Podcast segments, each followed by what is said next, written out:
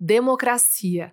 É ela que rege as noções de igualdade na política e na sociedade, ao promover uma dinâmica na qual todos têm os mesmos direitos, inclusive a fala, ou seja, ao diálogo. E é por isso que a democracia está hoje na ordem do dia.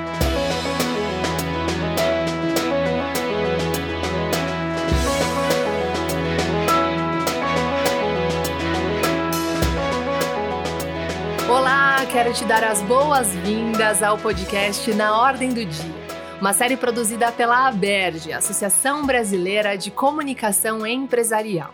Meu nome é Natália Souza e assim como você, eu tô aqui nesse segundo episódio da temporada para aprender mais sobre o papel do diálogo na democracia. Em nosso último encontro, a gente pôde escutar os nossos professores em uma jornada pela história da filosofia que nos mostrou como o diálogo, como o conhecemos, herdado lá da Grécia Antiga, acontece para que as ideias divergentes possam ser compreendidas. Hoje, milênios depois, essa noção precisa ser resgatada, porque a maneira como nos comunicamos nas plataformas digitais nos torna cada vez mais fechados para as discordâncias. Quem explica é o professor Pedro Pimenta, da Universidade de São Paulo. Eu acho que hoje se dialoga menos do que antes, porque justamente o que acontece hoje é que a gente tem é, isso que atrapalha demais o diálogo, que são as plataformas eletrônicas e as redes sociais, que são lugares onde a voz se perde, onde a imagem reina soberana, e a imagem a gente sabe que é uma, ela é um, um meio ruim de, de comunicação comparado com a palavra, e, além da imagem, a gente tem uma palavra escrita silenciosa, sem nuance. Então, os comentários em Twitter, em Facebook, em todas as redes sociais, eles são comentários que tendem a ser feitos sem nenhum tipo de cuidado com a expressão. Não é que as pessoas escrevam mal, é que elas escrevem rápido, no calor da hora. E quando você faz isso, a linguagem ela fica unidimensional. E aí você não pode ter diálogo, porque o diálogo ele depende das nuances que existem na linguagem, ele depende da sutileza na, na expressão. Então, eu acho que hoje o diálogo está muito prejudicado por conta, eu diria que primordialmente desse elemento. As outras coisas que, que estão sendo amplificadas, elas já existiam antes. Pessoas intolerantes, por exemplo, sempre existiram. Agora, haver essa intolerância e essa indisponibilidade ao diálogo, como existe hoje, eu não tenho dúvida de que é uma questão que vem do uso disseminado quase universal das redes sociais. Talvez o maior inimigo né, da gente no momento seja o fato de que são espaços muito protegidos. Quem fala é a professora Yara Frateschi, da Universidade Estadual de Campinas, ou Unicamp.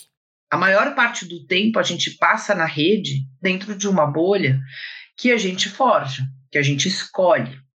Então, se a gente quiser, a gente pode fazer uma vida toda protegida de dificuldades, de problemas, de diferenças, de outros.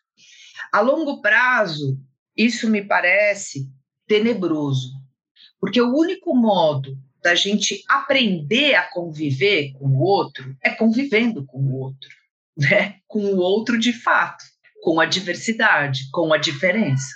Aí tem uma outra coisa que eu vejo acontecendo nas redes, que é muito desfavorável também, né? A conversa, que é a lacração. A gente tem uma uma cultura cada vez mais favorável à lacração, que é você entra numa situação, se ela se mostra minimamente desconfortável para você, você vem, né, com aquela ideia definitiva. Você vem com aquele ponto de vista para o qual não há contestação.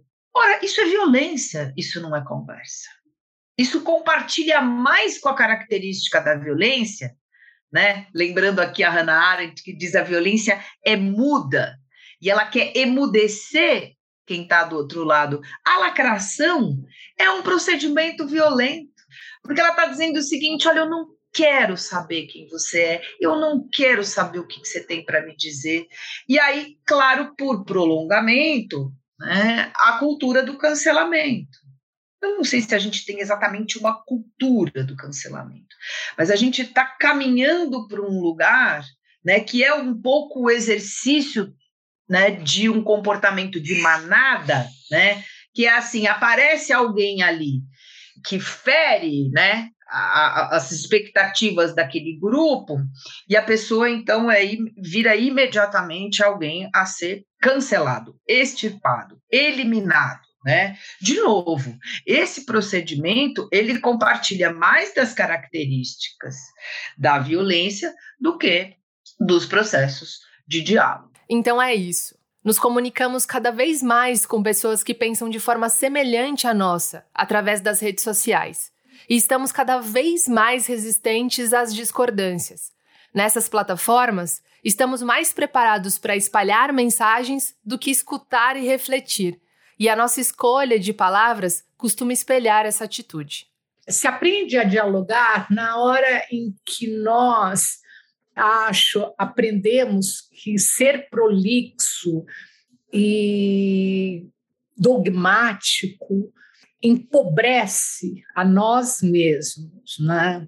Essa que nos ensina é a professora Maria Cecília Gomes dos Reis, da Universidade Federal do ABC talvez falar de maneira tão assertiva aquilo que pensa esteja ligada à nossa estrutura psicológica mais primitiva, mais íntima. De qualquer modo, uh, acho que nós reaprenderemos a dialogar quando nós abaixarmos as nossas defesas pessoais, quando nós formos de novo capazes de brincar um pouco com esse jogo livre das opiniões, quando a gente redescobrir a curiosidade sobre aquilo que a gente não conhece, sobre quem pensa diferente de nós.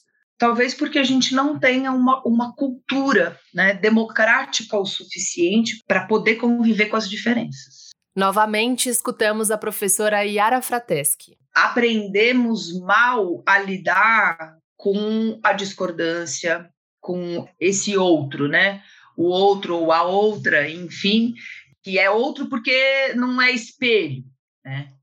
Então, acho que a gente acabou né, se forjando, e talvez isso seja extenso, no, né, em um arco temporal longo, acho que talvez seja um, um, certo produto da modernidade, tem muito a ver com o capitalismo, sem dúvida alguma, tem muito a ver com a nossa forma de vida, né, que é muito narcísica, e nesse sentido, e muito autointeressada, é, e muito centrada né, no sujeito.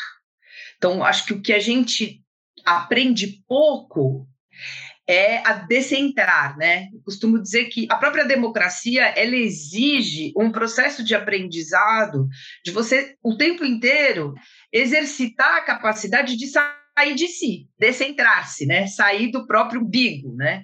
Parar de olhar apenas para os seus interesses privados ou do seu grupo mais próximo, essa coisa tão micro que nos constituiu, acabou nos constituindo, né, como sujeitos. Então, acho que temer o conflito é temer o outro e não saber muito o que fazer com ele, né, com esse que te desafia, que te desloca, é, que não te autoriza, que não te confirma, né? E nasce daí uma indisposição da não confirmação né, de si. Nasce aí uma indisposição para o outro que, enfim, fala muito do quanto a gente precisa cultivar um, um, outro ethos, né? Porque esse é um ethos muito individualista, né? Um, um ethos muito egocêntrico.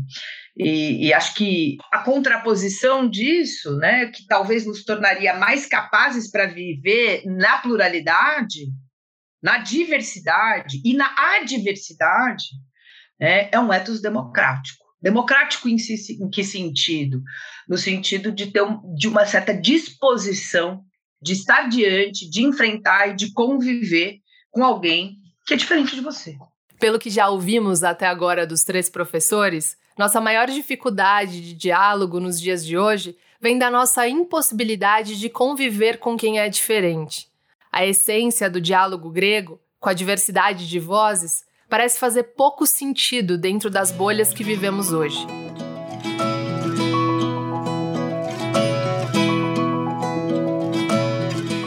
É, a nossa ideia do outro, ela é constante, ela é um produto é, nosso, né? A gente inventa o outro. Quem ensina é a professora Yara Frateschi. É, a gente pode trabalhar nesse binômio, né? O eu e o outro. Quem é o outro? É produto do eu. Né?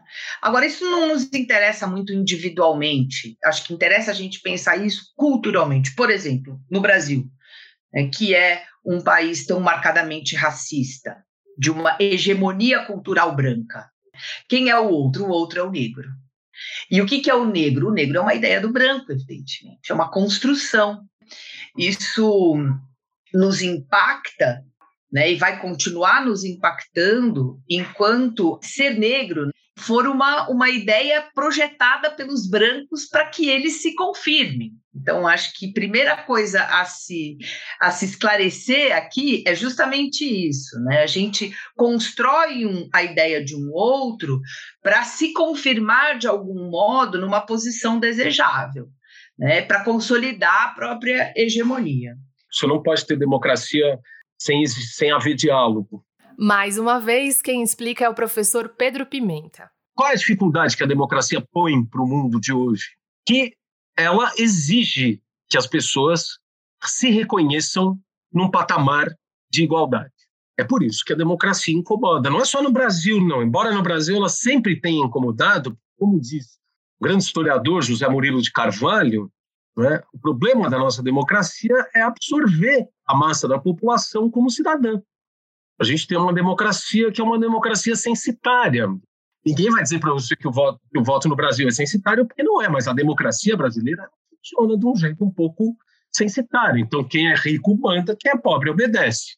Rico vai para a faculdade, rico tem bom hospital, rico tem transporte, rico come bem, tem a taxa de calorias, não tem é, emergência alimentar, rico toma vacina, rico, enfim, tem tudo. Né? E aí tem dois terços da população, sei lá, eu, quatro quintos da população que não tem nada tem que brigar no dia a dia para poder sobreviver. Você não pode ter democracia assim, porque as pessoas simplesmente não reconhecem que essas que estão lá embaixo, não é assim que fala, estão no andar de baixo, o, o voto tem o mesmo peso que as que estão no andar de cima. Então, essa igualdade é uma igualdade que incomoda, incomoda profundamente, não incomoda só no Brasil. E o diálogo, ele parte exatamente dessa mesma base, que é a igualdade. Você a igualdade do voto é uma igualdade fictícia? Ela é, em larga medida, que o voto não resolve nada, mas ela está lá. Ela aparece como um emblema.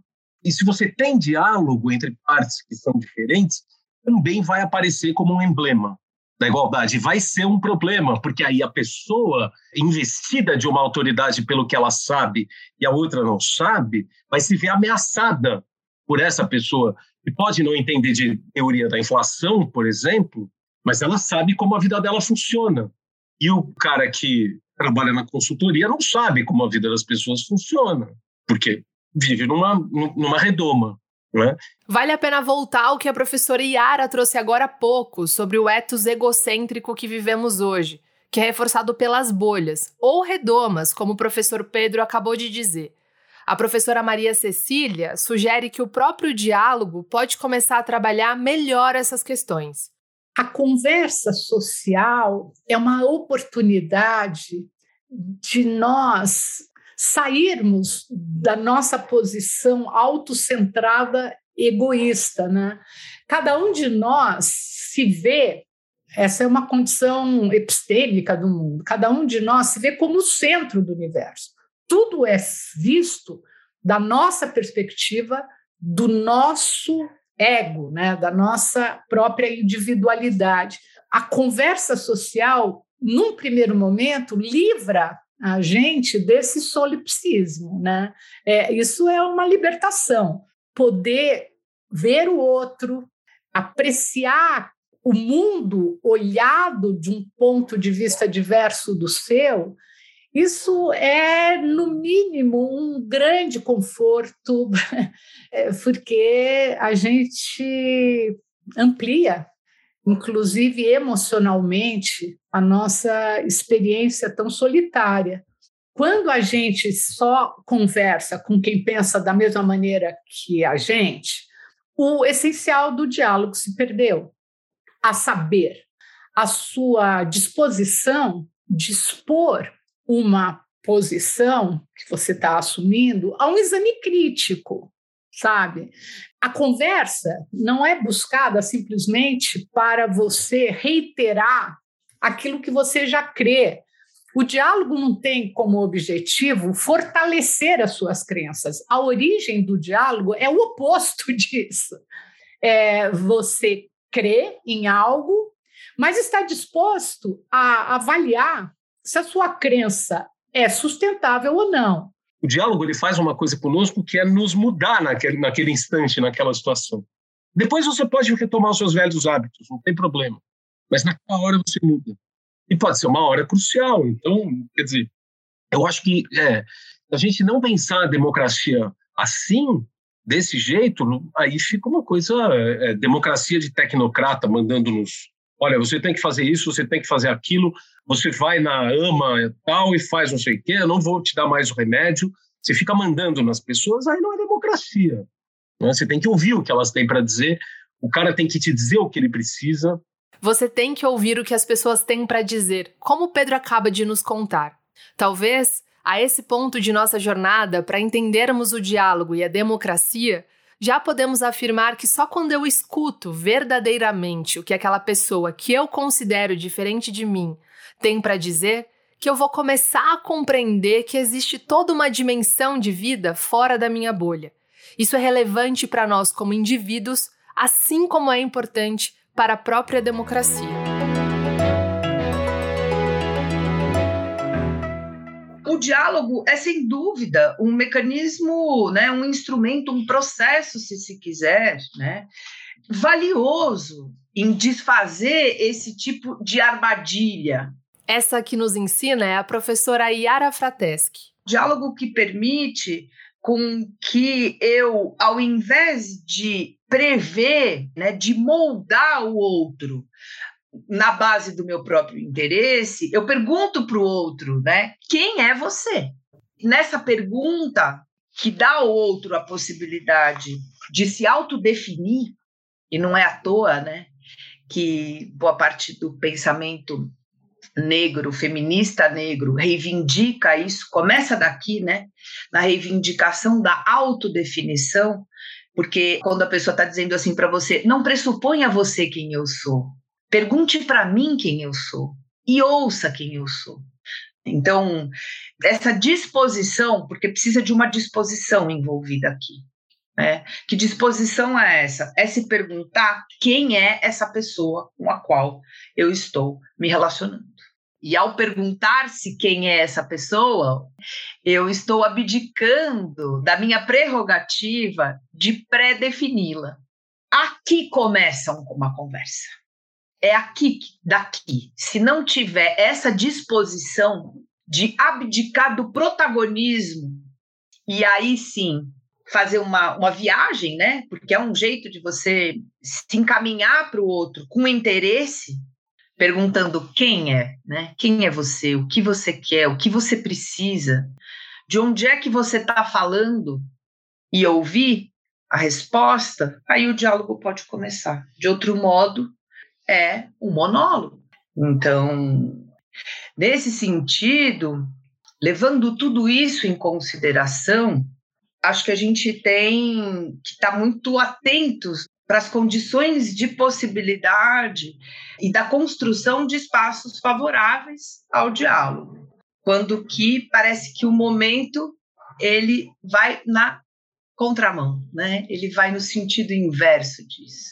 Num momento em que boa parte da interação passa né, pela comunicação nas redes, o meu olhar está o tempo inteiro voltado para os outros espaços de interação que propiciem a interação naquilo que talvez mereça esse nome, né? Que é um encontro com uma diferença. Eu, eu vou chamar de interação o encontro com a diferença, porque o encontro com o igual é confirmação. Ele não exige nada de você. Interagir é alguma coisa que dá trabalho, porque é algo que sistematicamente frustra né, as nossas expectativas. Olhando, né, eu fico o tempo inteiro procurando espaços que favoreçam. Historicamente, acho que a gente pode lembrar de alguns que favorecem, que são espaços que só se formam quando a gente tem uma esfera pública mais vibrante. E, e aí, espaços efetivamente físicos de encontros, da possibilidade dos encontros que demandam diálogo, e, né? e não eliminação, lacração, cancelamento, né? enfim. É aquele espaço em que você, para poder continuar nele, de alguma forma você vai precisar interagir é, dialogicamente. É claro né, que se os espaços públicos eles estão cada vez mais fechados e se a comunicação é cada vez mais virtual, a gente tem aqui um impasse. Então, eu não vou deixar de dizer que eu acho que a gente está num momento de impasse. Mas a gente ainda tem, por exemplo, a escola, a universidade, os nossos ambientes de trabalho, vou insistir muito nos nossos ambientes de trabalho, porque eles ainda são, embora a pandemia tenha colocado para muitas pessoas a realidade do trabalho virtual, mas os nossos ambientes de trabalho ainda são espaços que a gente pode apostar como espaços de aprendizado né, para o diálogo. E se a gente pensa o diálogo né, como processos que podem levar à transformação do agente, então, os, o diálogo também é um processo de construção da moralidade. Então, os espaços de trabalho, eles são processos importantes na construção dos nossos valores, das nossas práticas. Se não for, a gente vai ter um problema, porque é onde a gente passa a maior parte do nosso tempo no capitalismo. E cada vez mais, né? é a vitória, como dizia Hannah Arendt, do animal laborans. É, é isso que nós somos. Nós somos é, definidos lá pelo Aristóteles como animais políticos, mas nos configuramos de fato no sistema capitalista, né? E agora então, né, com esse trabalho cada vez mais precarizado, uberizado, que exige mais e mais e mais horas de trabalho, a gente precisa pensar né, os espaços de trabalho como espaços é, precisam ser valorizados. É claro que isso nos põe um grande problema, por exemplo, que é o trabalho por aplicativo. Muitas pessoas estão trabalhando, se relacionando com aplicativos e trabalhando por si mesmas na relação direta com o cliente. Que espaço é esse, né? Ele é um não espaço de interação com os, com os seus colegas trabalhadores daquela mesma né, profissão, daquela mesma modalidade.